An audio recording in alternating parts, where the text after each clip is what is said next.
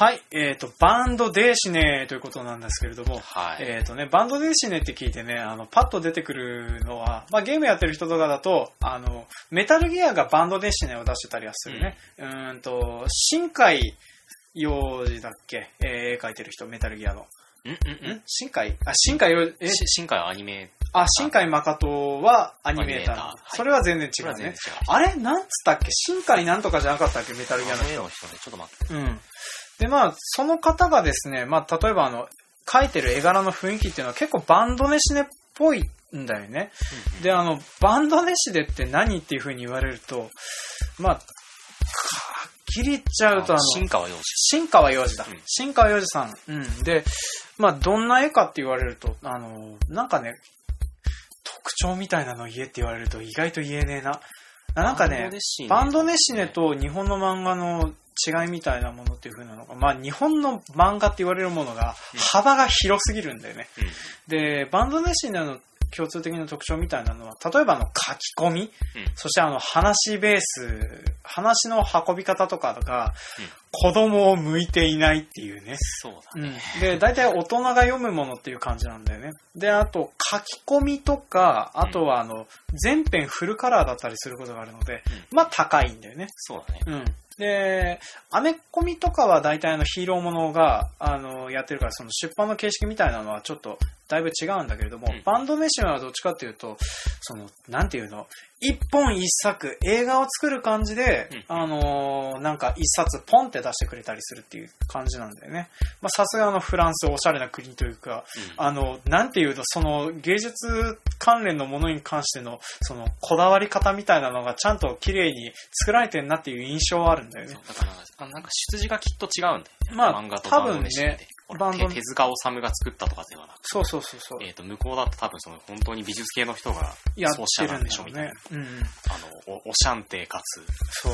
えっ、と、なんか重厚な重厚な人間描写とかね。うんフランス映画とかの昔のやつとか見るとね、うんあの、なんだろう、この間取りとかっていう。そうか、この、この距離感はこの二人の心の、とかね。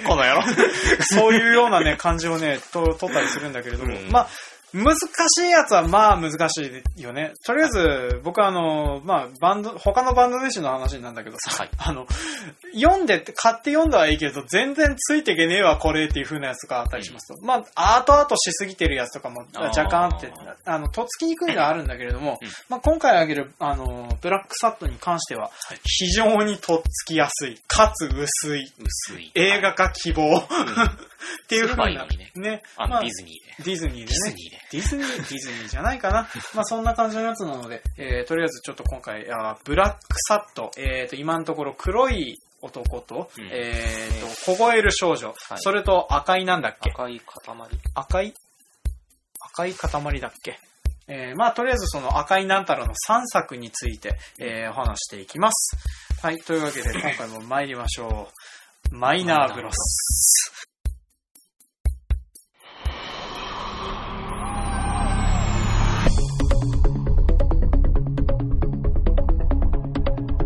はい、この番組ではですね、我々、そろそろアラサーに、アラサーというか、片方は30代という風な状況で、えーの、兄弟2人でお送りしている、マイナーなものを延々と話しているラジオ番組でございますと。はい。はい。えーとね、この辺はね、毎回たどたどしいのはなんでかっていうと、定型文を今ね、作ってないからっていうね。えーと、次回からちゃんとします。今回までは適当にやります。見切り発車です。見切り発車でやっておりますのでね。で、とりあえずお相手を務まさせていただくのは、マイナーブロスの兄の方と、はい。マイナーブロスの弟の方でございます。はい。で、やっていきますよろしくお願いします。はい、というわけでですね、あの、我々一応2部構成をとっておりまして、えー前半では我々老害おじさん2人がですね、えー今回取り上げる作品についてネタバレなしで、えーお伝えするというえー番組後半ではですね、効果音を1回挟みまして、えー読んだ人に向けてこれ、この辺が面白かったよねという風な話をしていきますと。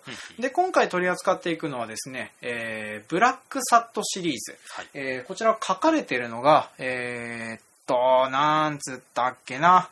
えー、ファンホ・ガルニドさんという方です。スペイン生まれの方ですね。またスペインですね。ね、スペインですね。で、この方はですね、学校で美術を専門的に学んだ後、えー、93年フランスへ移住。で、ウォルト・ディズニーのフランス製作所でアニメーターとしてキャリアを積みますと。で、この後にですね、ファンディアス・カナレスと共に、えーと、一さんという方と組んでですね、まあ、ブラックサットシリーズを作り始めまして、で、えーと、まあ、こちらの方のブラ、今回の本編の話をしていくんだけども、ブラックサットっていう風なこの漫画はですね、まあ、どんな漫画かって言われると、基本はハードボイルド探偵ものなんだよね。うんうん。で、まあ、あの、ハードボイルド探偵ものっていうと、まあ、大体何イメージしますかっていう風なのをね、うん多分、ティーンの子に聞いたらなんて答えるんだろうね。今、ないんじゃないって気がする。そうそうそう。で、ハードボイルドもので、ティーンの子がわかる作品ってなんだろうって考えると、で、これでね、探偵物語って言ったら、よく知ってるね、でも君失格っていう風なことを言われちゃうんだよね。松田優作松田優作。松田優作はハートボイルドです。はい、ハードボイルドではないんだな。で、今さ、ハードボイルド探偵物みたいなもので何やるって聞かれると、本当に答えられないんだよね。探偵はバーニアルはハードボイルド。ハートボイルドはい。だと思うな。うん、だってや、ですよ、きっと。ですよね。はい。でね、あの、まあ、その、いちいちそんなこと言葉になんでこだわってるかっていうと、んその、日本のハードボイルドものって言われてるものが、うんまあ、基本的に今メインストリームに載ってる印象はないんだよね。そうですね。で、強いて載ってて有名なのが松田ボイルドが、あ松田優作がうん、松田ボイルドって誰だ？あの、松田ボイルドってなんだ？あの、重力でも操って、そうですね。マスターボイルド。凄まじい銃でも撃つのかなっていう。まあまあ、えっ、と、ああ、そうさ、あの、あれ、マルドックスクランブルは、ハードボイルド風には、そうだね。一応、刑事ものでもあるからね。そうそうそう。で、どっちかというと、その、ボイルドうんが、あの、まあ、あの、ハードボイルド的な雰囲気を備え持ってたりはするんだけど、はいまそうそうそうはいで、まあ、ハードボイルドとハートボイルドってどう違うのっていうと、まあ、一番の違いは3の線というか、はい。コメディ路線。はい。うん。で、あのーなんていうかな、ふざけているんじゃなくて、その、なんていうの、その、遮奪さというか、うんあの、ちょっと、あの、笑いの方向に持っていって、その、人間的に親しみの持てる路線っていうのがハードボイルドだっただったりはするんだけど、ハードボイルドはその辺がないっていう。はい。ただただ、あの、一見すると嫌なおじさんっていうね。うん。まあ、なんだけれども、何かしらのかっこいいことをしてるっていう。うんあー、そうか。アニメで言うと、はい今やってるあの、スペースダンディが、あれもハートボイルドだな。あれもハートボイルドですね。うんそうだね。えっ、とね、カウボーイビバップがもうハートボイルドに若干入って入ってるけど、でも、あれはかろうじてハードボイルドなんだよね。あの悲壮さというか、ハードボイルド風というか、うんまあ、その辺のね、定義の話だとね、非常にめんどくさいし、で、うんそして多分、絡んでくるおじさんがめんどくさいので、はいこの辺の定義はね、ふわっとさしとこうかな。まあ、はいとりあえず、今のところの日本で主流になってるのはハートボイルドだよっていうふうなことを話しておきますと。うんで、ハードボイルドのその、やつっていうのはどっちかっていうと、その、まあ、なんていうの、小粋なジョークとか謝雑さみたいなので出してるんだけども、うんなんか人間的にどことなく、あの、寂しい雰囲気みたいなのが付きまとってるような感じはするんだよね。うんうんまあ、ひ常に一人で何とかやってるとか、人とかかったりはするんだけども、一対一の、なんかその、強烈な個性同士が関わるんだけども、結局うまくいかないみたいなところを描いてたりはすると。あの、ギャグなしで、うんあの、すごい、えーっと、いかにもなバーテンダーのいるバーで、そうそう。あの、隣にいる女性と、うんえーっと、話してんだ、話してんだ、よくわからない、その本質的っぽい話をうん延々と続けれることができるのがハードボイルド。うん。村上春樹会話ができればハードボイルド。で、それ的なことを言って、女性にはーって言われるのがハートボイルド。はい。まあそんな感じだね。はい大体言っちゃうと。まあだからあの、今多分ね、あの、日本のメディアでハードボイルドをやるっていうのは非常にめんどくさいっていうか難しいんだろうね。うんうんまあ、なんでかっていうと、あの、僕ら多分そういうものを見慣れすぎてるし、あとそういうかっこいいおじさんが今世の中にいないっていう感じはする。で、いたとしても仕事絡みのうんかっこいいおじさんはいるかもしれないけど、その仕事絡みのかっこいいおじさんもやっぱ組織のしがらみやら何々に縛られてて、うん。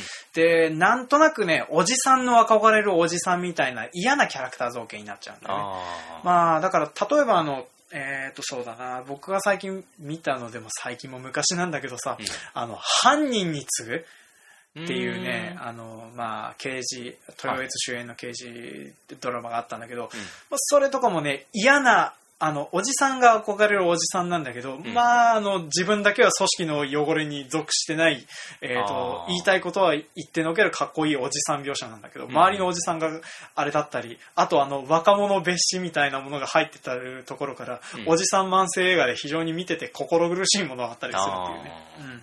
で、まああの、多分おじさんの読むようなビジネス小説の世界にしかいないようなおじさんで、まあ、あと日本のおじさん小説に出てくるおじさんはね、若い女の子にモテすぎだから腹立つっていうのもあるんだけど、それはちょっとあるね。うん。まあ、そんな感じであの、まあ今の日本ではそういうふうなやりづらいというのはありますと。うんうんで、えーとまあ、海外ではどうかというと、かろうじているような気もしなくもないっていう、最近の映画だとどうでしょう？ああ、えっと、あいつ、あいつあいつ。あの、アウトロー。アウトロー、はい。アウトロー、あの、ジャック・リーチャー。ジャックリーチャーうん超かっこいい。うん 何あの、あのね、なんかね、その、女を口説かずに気づいたらモテてるっていう、あのやつね。そしてね、寄ってくる女はね、払いのけるっていうかっこよさね。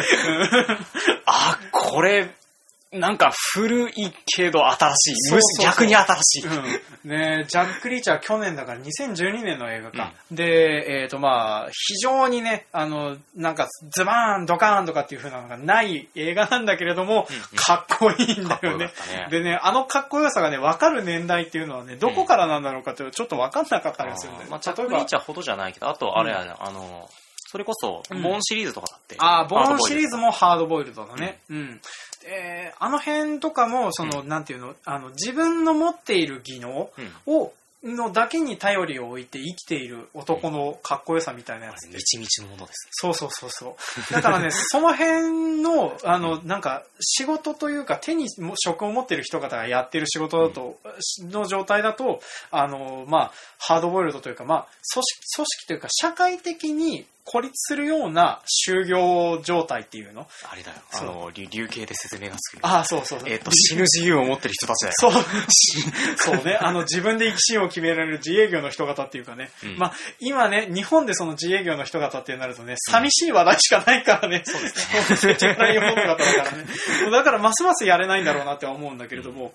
で、その、まあ、何かしら転職を持った人が頑張ったるっていう風なうん感じのやつでね。まあ、それでやっぱり、あの、それがやりやすいってことで、探偵っていう、うんえっ、と、その個人でやってる探偵ってのはなったりすると。で、その個人でやってるその探偵を舞台にした探偵ものなんだけれども、うんまあ、ここまででハードボイルドの説明が異様に長いね。やったね、やっと、やっと戻ってきたね。あやっと戻ってきたね。えっと、やっとね、ブラックサットに戻ってくるんだけど、じゃあブラックサットがどういう風な探偵ものかっていうと、うんまあ、オーソドックスなね、はいあの、小粋なセリフを言い、小粋なことを言い、うんそしてモノローグ語りが多いっていうね。うんうんうんえなんだけれども、あの、ブラックサットはその、えっ、と、その、なんていうの、まあ、特定の問題に関して、その、大人としての対処を求められるというよりは、その、こ個々人の人間としての判断を求められて、そしてその人間として考えた結果を行動をやっていくっていう、なんだろう、信念に準じている人みたいに見えるんだよね。で、それをおそらく絵で表現するためにではあるんだけれども、ブラックサットという漫画ではですね、登場人物が全て動物で描かれるんだよね。まあなんだけど、服を着た動物ね。うんなんあのそれも、まあ、この人があのキャリア的にも昔あのディズニーでアニメーターやってたっていうのもあるかもしれないんだけどもあの全部共通した動物ではなくてブラックサット本人は、まあ、おそらく人間にすると黒人だと思うんだよね。ままあね。後々の話とかでそうういうう描写がなってくるので、うん。まあ、黒人かもしくはその、こまあ、移民系の人方っていうふうに思えるような人なんだけれども、まあ、その人はブラックサットはあの口の白い黒猫の姿で描かれると。うん。でそれでそのなあ、いろんな事件に関わったりとか、いろいろ人に雇われて、まあ、例えば暴力沙汰をやるような、あの、ボディーガードのような仕事もするし、あとは、あの、まあ、一応今の仕事としては探偵としてやったりはするんだけれども、まあ、お金がなくなったらボディーガードみたいなこともまたするよっていうふうなことをやってたりするっていう、まあ、おじさんの一人なんだけれども、まあ、それが1作目、2作目、3作目と、まあ、いろんな事件をそれぞれ解決したりしますと。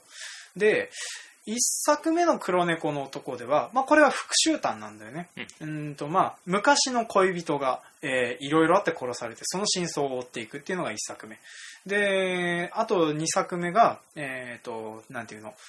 まあ、あれえっと、2作目は、凍える少女。と、凍える少女は、うん最初スタートしたのがどうだったっけな、なんかね、あの、まあ、依頼があって、とりあえずその、人種差別、えっ、と、まあ、白人か黒人かで、うん。えっ、と、その、まあ、意見がパックリ割れるような南部の、えっ、と、街を舞台にして、そこに降りた、えっ、と、まあ、依頼で立ち寄った、えっ、と、まあ、ブラックサットがその、いなくなった女の子を探すって話なんだけども、そのいなくなった女の子を探していくうちに社会的なじ、まあ、とある事件が、あの、まあ、い飲酒にまつわる事件に巻き込まれていくっていう風な話と。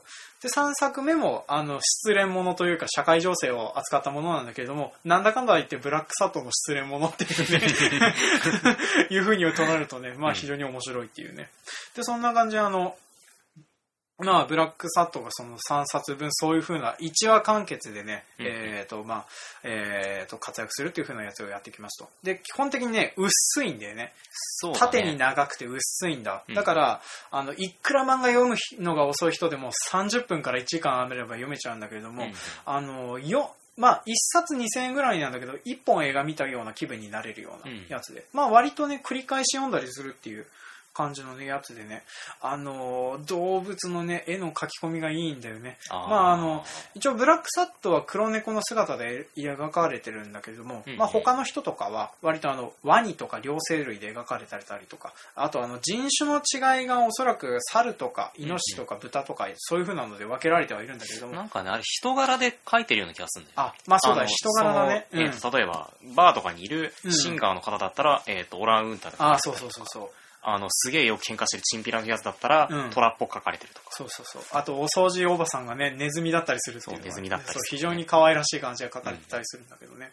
まあ、であとまあその2作目の「えー、と凍える少女」とかはあの人種の違いによって起こる問題の話ってことで、まあなんだろうな、人種というか見た目大きく違うだろうって気するんだけど、まあ、例えばあの、ホワイトタイガーとか、うんうん。えーと、あとはなんだ、ホワイトタイガーとか白クマ白とかとペリカかンとか。そうペリカンとかあと白ギツネとか、うん。まあ、そんなやつがあの白人種ってことでなってたりするんだけど、うん。一方で黒人種って言われてる人が、馬とか、う牛とか でゴリラとか、ゴリラとかまあそういう黒い風なね。マッチョな方々とか。明らかにお前ら人種っていうかなんか種類が違うよねって気がするんだけれども、まあそういうここで連帯感持つのは何なのみたいな感じそうそう。人柄でねうまいこと動物に置き換えて書かれてたりするのであのパッと見ただけでその人の人となりが分かるっていう風な書かれ方をしているので非常にあの絵の情報の濃度が濃いっていうのかな、うんうんで見ただけで話がパッと分かるっていう風なのが書いてあってその辺がすごく映画的だなとも思うしうまいなとは思うんだよね。であのーなんていうの説明過剰な部分とかっていう風なのがやっぱりあったりはするんだけれどもあの日本の漫画とかでたまにあの絵が苦手な人っていうオブラートに包んだ表現をすると、はい。えーまあ、そういう風な人方だと、まあ、説明方だったり、あの振る舞いとか語尾でキャラクターをつけようとしたりするんだけど、ん。そんなものは 無駄無駄っていうかねあのなんて分かりづらいことをするんだろうっていう、まあ、そういう風なのがいらない風な描写にしていろんな人がそのモブの人がそういう風にすることによって街中の人が随分生きてるっていうかいろんな人がいるんだなっていう風な気分にさせてくれるんだよね。であのたまに日本、まあ、国内の漫画も読んでみると、うん。この世界にはこの5人しかいないんだろうなっていう。気生並びするね、今日ね。ね、まあそんなような気分にさせてくれる漫画とかも若干あったりはすると、うんね、街っていう風に象徴的に言われてるけど実のところこの街にはこの5人しかいなくて実は仮想世界なんじゃないだろうかとかそんなことを、まあんかほら、まあ、出版形式の違いもあるからね。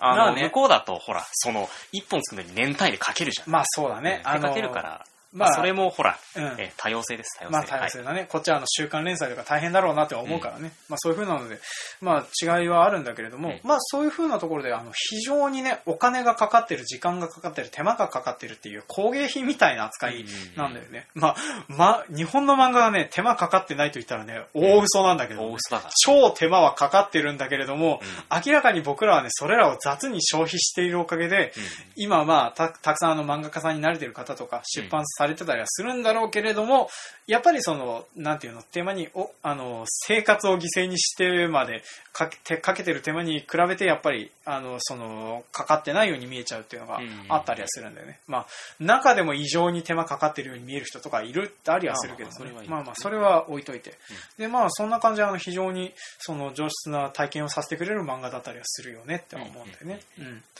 で、あと、まあ、ポイントとしては、その、バンドネシ、えー違う、ハードボイルド、うんあと、えっ、と、動物、はい、動物。動物に置き換えられている。あと、もう、ポイントとしては、なんだろう。えーとねあとはそうだなハードボイルドと。なんかね、うん。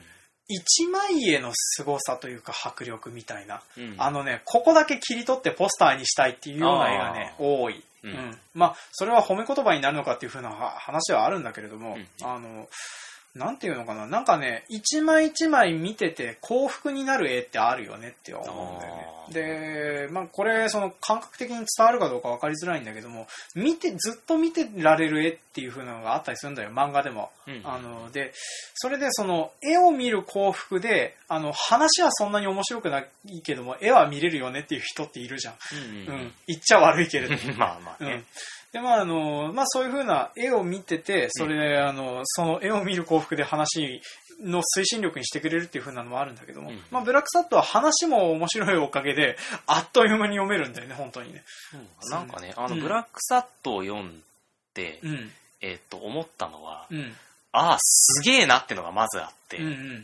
で、そっから、その、なんかね、なんかを話そうとするときの取っかかりが少ないんだよ。えっと、なんかその、ああ、そうだ、ね。うまいこと流れてるから。うんうん。あの、なんかなんかさ、うん。例えば、えっ、と、他のなんかすげえなってものを見たときに、うんうん。なんかそこの欠点とかの部分とかさ、うんうんあの、ここだけとんがってるみたいな部分があったら、それについてすごい話せるんだけれど、うんうん、ブラックサットはその辺全部丸く収まってるから、そうなんだよね。だからね、うまいこと、な、なんかね、うん。すごいし、うん人に勧められるし、うん。あの、本棚に置いておきたいんだけれど、うん。あのーなんだろうね、言うべきことが少ないんですよ。そう。だか、ら、それに関して何か言うには多分、あの何、美術的なものをなんか学んでなきゃいけないんだろうな、みたいなのがあるんだよね。ああ、そんな気はするね。だからこの このここの構図がどうとかなんとかかんとかみたいなことを言えるようなオシャンティーな感じにならないと、うん多分ブラックサットをうまく言うことができる。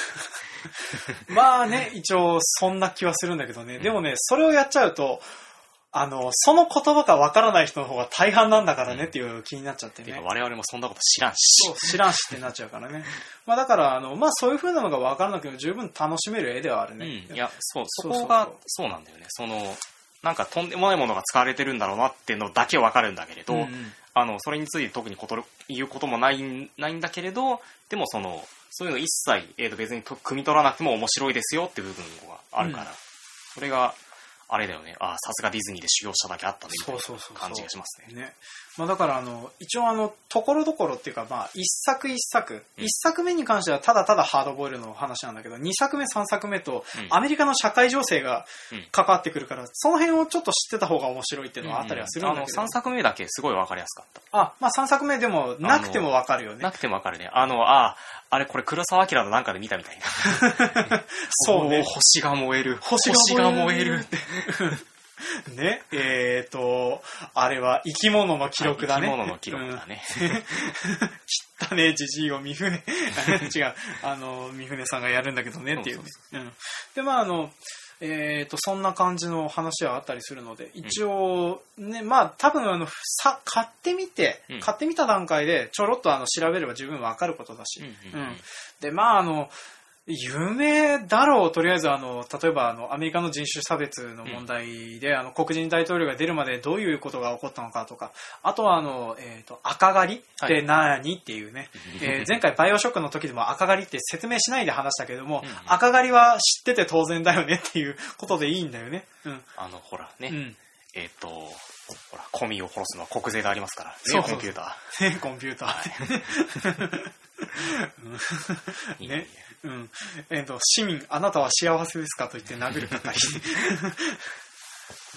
まあまあ、いや、ちょっとまあ、それはだいぶ違うんだけれども、うんあの、まあ、そういうものがあって。で、あとは、あの、当時のアメリカはね、核の脅威は、どっちかっていうと、あの、仕組み、しまあ今我々日本人はね、どうしたってあの、えーと発電所のイメージがついてたりするけれども、アメリカでも一応あの、スリーマイル島の原発事故とかあったりするんだけど、うん。まあそれ問題と、まああとはあの、あれだね、まあ当時は冷戦中ですから、うん。冷戦中ではあの、当時、あの、当時からあの、核の恐怖は映画で幾度となく書かれてたりしてたんですよね。うん。ままあ、そんな感じなので、あの、まあ、えっ、と、それを見て、あの、勉強してもらえば十分話ついてくれるということなので、まあなんかメタルギア3あたりをやれば一発でいいんじゃないまあ大体ね、話、核の恐怖はわかると思うんでダね。ララッタラ 名作ですし。名作ですしね、うん、やってみても面白いと思いますね。うんはい。じゃあ、というわけで、えっ、と、今回は前半はこの辺にしとこうかな。はい。はい。えーで、後編でね、本編の内容ってことになるんだけど、内容がね、ちょっとね、あの、読んだ人に向けての感想になっちゃうと、んなんか、何を話そうかってなっちゃうんだよね。うんあの、前半で話した通りね、さらっとひとまとまりにまとまってる、あの、なんていうの？上質なウイスキーっていうの？で、それをさ、ああいうのをさ、語るのってさ、うん非常に味を伝えるのにしては、それあの、無理がねえの、その表現っていうような。うんめっちゃ美味しいとしか言えないから。めっちゃ美味しいとしか言えないんだよね。まあだからね、我々もね、困ってたりはするんだよね。うんまあだから、あの、強いて言うんだったら、その、読んで、あの、この辺が面白かったっ、そう、この辺が面白かったっていうのも難しいんだよね。なぜなら、あっという間に読めちゃうからさ、ああ。れひとまとまりなんだよね、うん。基本的に。だから、あの、アニメのその1話が面白かったっていう風な話にしても、なんか、山谷落ちが綺麗につきすぎてて、うん。ああ、ああ、あの、あのシーン良かったよね、ぐらいしか言えないんだけれど、まあそのあのシーン良かったよねっていう風なので、とりあえずパッと上げられるとすると、うん。僕はあの3作目のね、はい。あのね、その黒魔術だなんて言わないでっていうあの、あの、本に書かれてあったのを後で見つけるっていうね、ああのー、あのほろ苦さね。うん。で、あとね、あの、ナイアガラで一人で待ってるあの子の姿ね。ああの別になんかそういうんじゃなかったんだけれど、たまたま尋問されてでいけなかったそうそうそう。でね、でもそれについてなんか説明するのもめめしいから、うんハードボイルドじゃないからいかいきませんでしたみたそいうなね、そうそうそう。電話もしてもいけないっていうね、なっちゃうっていう。あの辺のね、引き際の大人さ。まあ、それがあの、ブラックサットすげえなっていう風な思いだよ、うん部分だよね、と思うんだよね。で、あの、なんていうの、あの、あの辺のね、おじさんのかっこよさみたいなの憧れるけどね、真似できるかって言われると難しいものがあるんだよね。あーいやいや、その辺はほら、うん。えーっと、ヒーローの真似をできるかと言ったら真似はできませんから。まあ、そうだね、我々はあの、あえーっと、か彼らの勇気の3万分の1ぐらいを真似できればいいんですよ。まあ、それもそうだね。うん。まあ、だから、まあ、特にスーパーパワーが持ってたりはするわけじゃないからね。うんだからね、あの、下手に出そうとすると、ほら、あの、マジカルレンジで殴るしかなくなるから、ああ、そうだね。マジカルレンチでやるしかないんだよねって。うん。あの、人の妻を盗むなースーパースーパーあいつなんだっけ？えっと、えっと、なん、なんとかオブ、なんとかの怒りって。バキバキ、マジカルレンチ。横入りしたなーって。バキ で、あの、スーパーっていうまた別のね、うんえっと、映画の話なんだけどもね。まあ、そんな感じでね。あの、わら、あの、なんか真似できないところではあったりするから憧れるよね、とは思うんだけれどね。ラまあ、クサットね、うーんとね、好きだったのはね、うん。あ2作目、凍える少女の、うん。えーっと、最後の、うん。えーっと、なんだろうな、ん？えーっと、狂言誘拐だって分かった後に、うんうん。えーっと、主犯だった奥さんに、うん。えーっと、まあ、理由は確かに分かったけれど、うんあの子、え？あの、あなた方が、えーとうん苦しむのは結構なことだが、うんあの、あの子があんなあんな辛い定めを背負う必要はあったんですかねみたいに言う、うん。あれですね。あれね。寒い。寒いって。まあ、それしか言うことができないっていうね。まあ、で、あと、あの後のね、その、なんか、ブラック、その、まあ、助けたケイリーって女の子は、あの、うんあの、保護施設というか、あの、うんこんなひどい街にも立派な人はいるんだなってことでおなじみのあの、カンガルーの先生ね。かかるんですよね。そう。それと、あの、ブラックサットとケイリーが一瞬目が合うところがあるんだけどね。うんあの辺がまあ、いい感じなんだよね。うんうんあの、特に何もできることはない。そうそうそう。あの、あの辺のね、ドライさ。ドライさがねそう。自分で引き取って何かするっていう風なね、その、責任持てない大人じゃないことは一切しないっていうね。ううんん、なんだけれど、自分のできることは精一杯するっていう。あのーで、なんだろうな。あそうだ、それあれだよ。うん。えっ、と、自分のできることは、まあ、約束は守るね。そうそうあの、ハードボイルド。約束は守るあの、ペリカンのおじさんね。うん。あの、なんか、えっと、なんかその話の中で、うんえっと、結構、アル中のうん。ペリカンのおじさんって人が出てきて、うん。そのおっさんが、えーっと、いつもその、その町のバーで、うん。えーっと、まあ、当たりもしない、うん。えーっと、スロットをいつもやってるんだけど、その人がそのいつも口癖で、うん。いつかこれで、えーっと、大金をせしめて、あの、呪われた砂漠に行くんだって言ってラスベガスに行くんだって。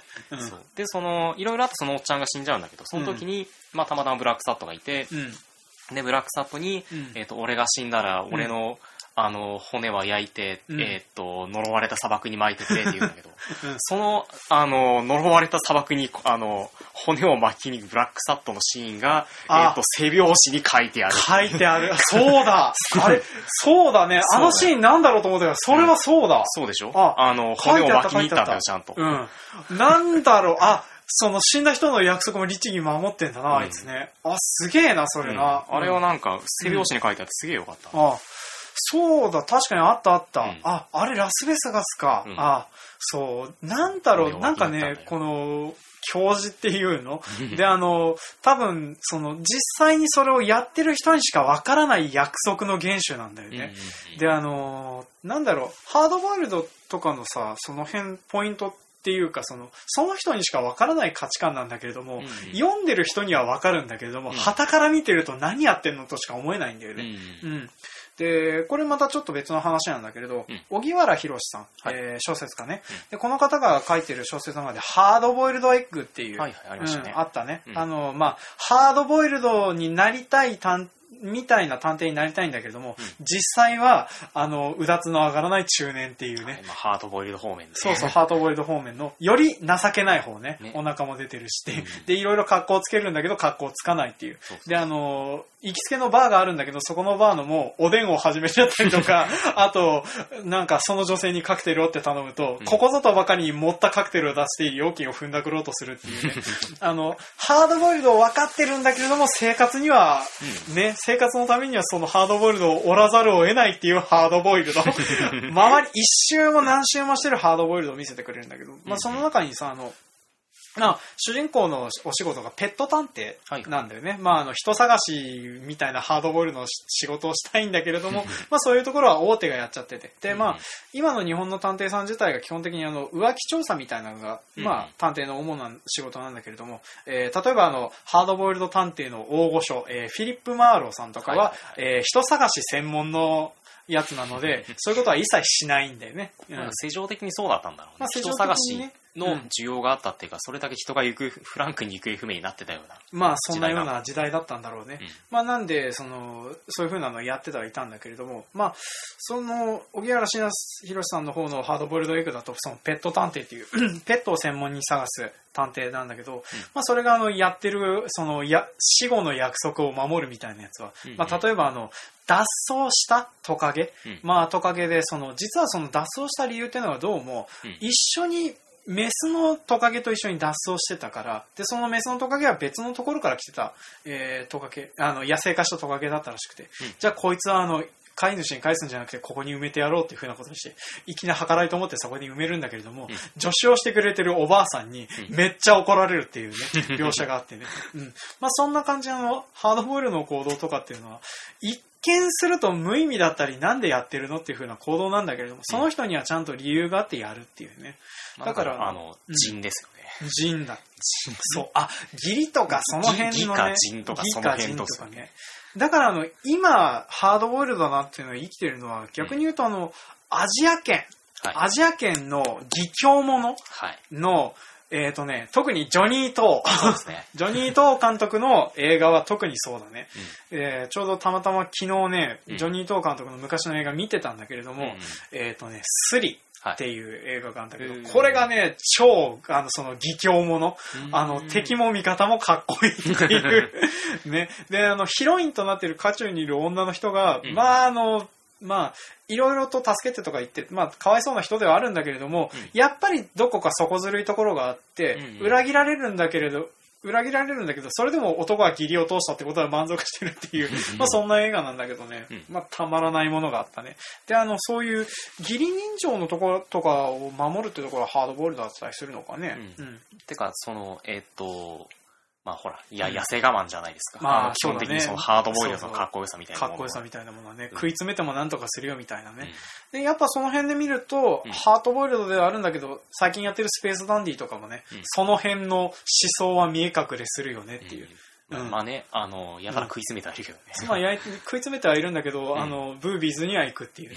あの辺、もう大変かっこよくてね、毎回毎回見ちゃってはいるけどね。うんまあ、あの、そんな感じで多分ハードボイルドの、やっぱエッセンスは残ってるんだけど、時代に合わせて形は変えないと、やっぱあの、本気でやったら多分地獄の三沢になるんだよね。うん。うんうん、ねえ、あの、だって、あの、地獄のミサ柄でさ、うん。あの、強くなければ生きていけない、優しくなければ生きている資格がないってさ、キリってなる書いてあったらキリってなるじゃん。うん。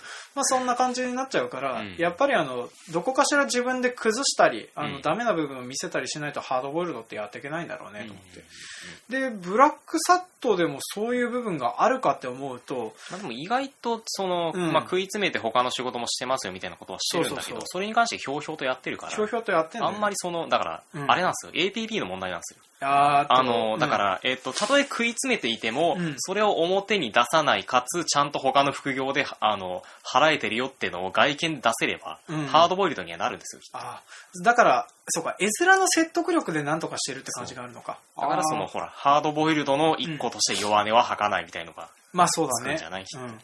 まあでもね、弱音入ってるのもハードボイルドだなって思うことはあったりするんでね。うんあの最近やってたそれはなんかほらね。えっと、うんえー強い人でも我我々と同じ人間ですよみたいになるのがうん。えーっと、その弱みを見せるところのなんか魅力みたいな感じになる。まあだからあの、まあちょっと別別のゲームの話なんだけど、マックスペインシリーズのね、いや、ああれはさ、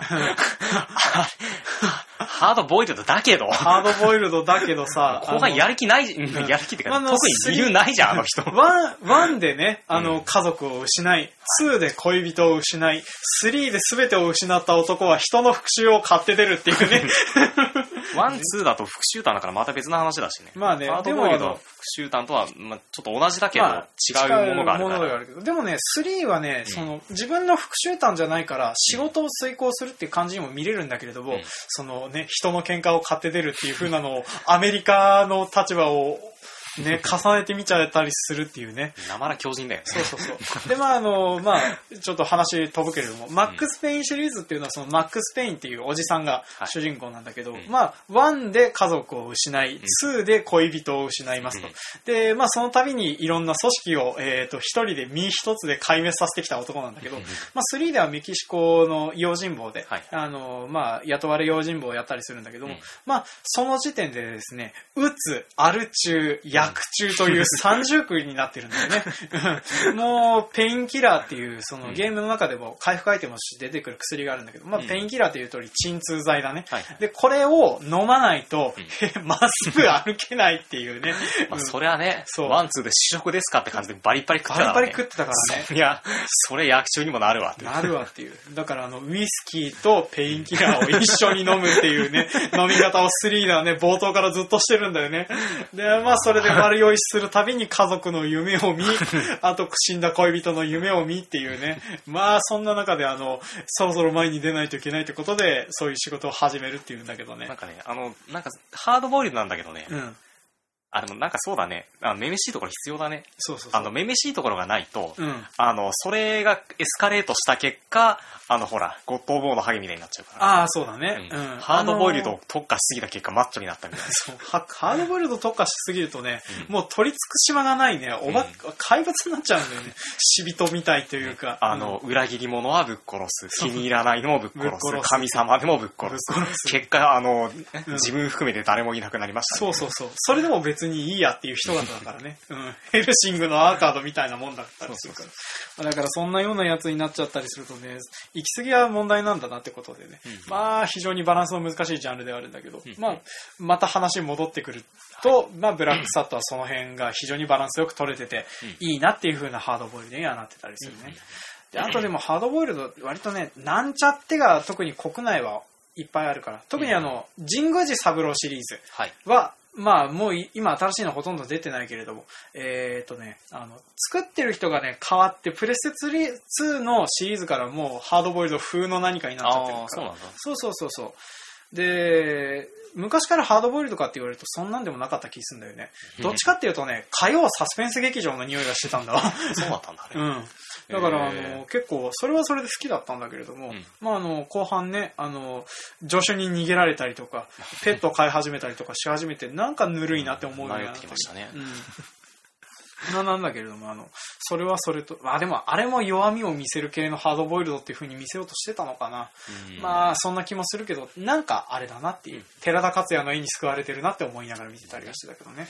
まあね、あの、まあ、ほら、あとハードボイルド、うん。うん。バットマンもハードボイルド。探偵だし。まあ一応あの人、ディテクティブヒーローだからね。絶対に妥協しない。そうそう。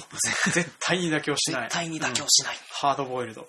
ね、そしてあの弱みを見せるときは、うんえーと、弱みをみ自分から見せるんじゃなくて、基本的に瀕死になってるときだ。そうだね。うん。うんまあそれでも一応一人で戦うよっていうね。うんそして悪党は殺さないっていうね。悪党は殺さない。うん。あの、強人ですねって。まあ確かに大変だから、あの辺もそういうはそうかもしれないね。まあ、意外とどうなんだろうな。ハードボイルドっていう風に言ってるけど、結局のところ、お前らが好きなもんにラベリングしてんじゃんっていう風な気もしなくもないんだよね。そうだよ。うん、まあ、そうだよっていうね。うん。で、俺が、そのハードボイルド認定、俺、俺ハードボイルド認定協会の会長は俺だからねっていうね。まあそうだからそんなような感じでね、勝手に認定してたりするからね。うん。まあ、まあそんな感じで、延々とハードボイルドについて話をしてて、本編には触れてないっていうね。うん。まブラックサット面白いよってまあ、ことりあえずね、ブラックサットはね、うん本当に面白いです。で、うんたまにブックオフで出回ってます。はいはい。即買った方がいいよ。うん。あの、主な使い方としては、うん買って本棚に置いといて友達が遊びに行った時に、うんこれ面白いよって貸すと株が上がります。そう、株が上がる。あの、超、あの、読みやすくて、うんあの、友達がたまに遊びに来て30分ぐらいで読み終わっちゃうもんだから、うんあの、持ってかれて仮パクされる心配もないってやつだね。うん。そその心配があることは知らないけど。まあそうね。まあそれと、あとね、ちょっとこの辺は懸念点なんだけど、ビレッジヴァンガードでよく売ってます。ああ、そうだね。はい。ね、ビレッジヴァンガードで抵抗がない方は買っていただければいいかなと思うんだけど、で、まあ、若干ね、あの、うんうがった見方をされると、ビレッジヴァンガードに置いてあったやつじゃん、このサブカルクソ野郎めっていう風に思われるかもしれないけど、まあ、それを知ってるやつも、まあ、サブカルクソ野郎で同じ穴の虫なだから、まあ、気にしないで買っていただければといいかなとあの思います。我々サブカルクソ野郎、ん？サブカルクソ野郎、みんなサブカルクソ野郎のことをサブカルクソ野郎と思ってるんですよ。そうだよ。あの、みんなして呪ってるんだよっていう。うん。で、基本的にコミックナタリーは敵です。うん。死死心中の虫というかね。ここまで。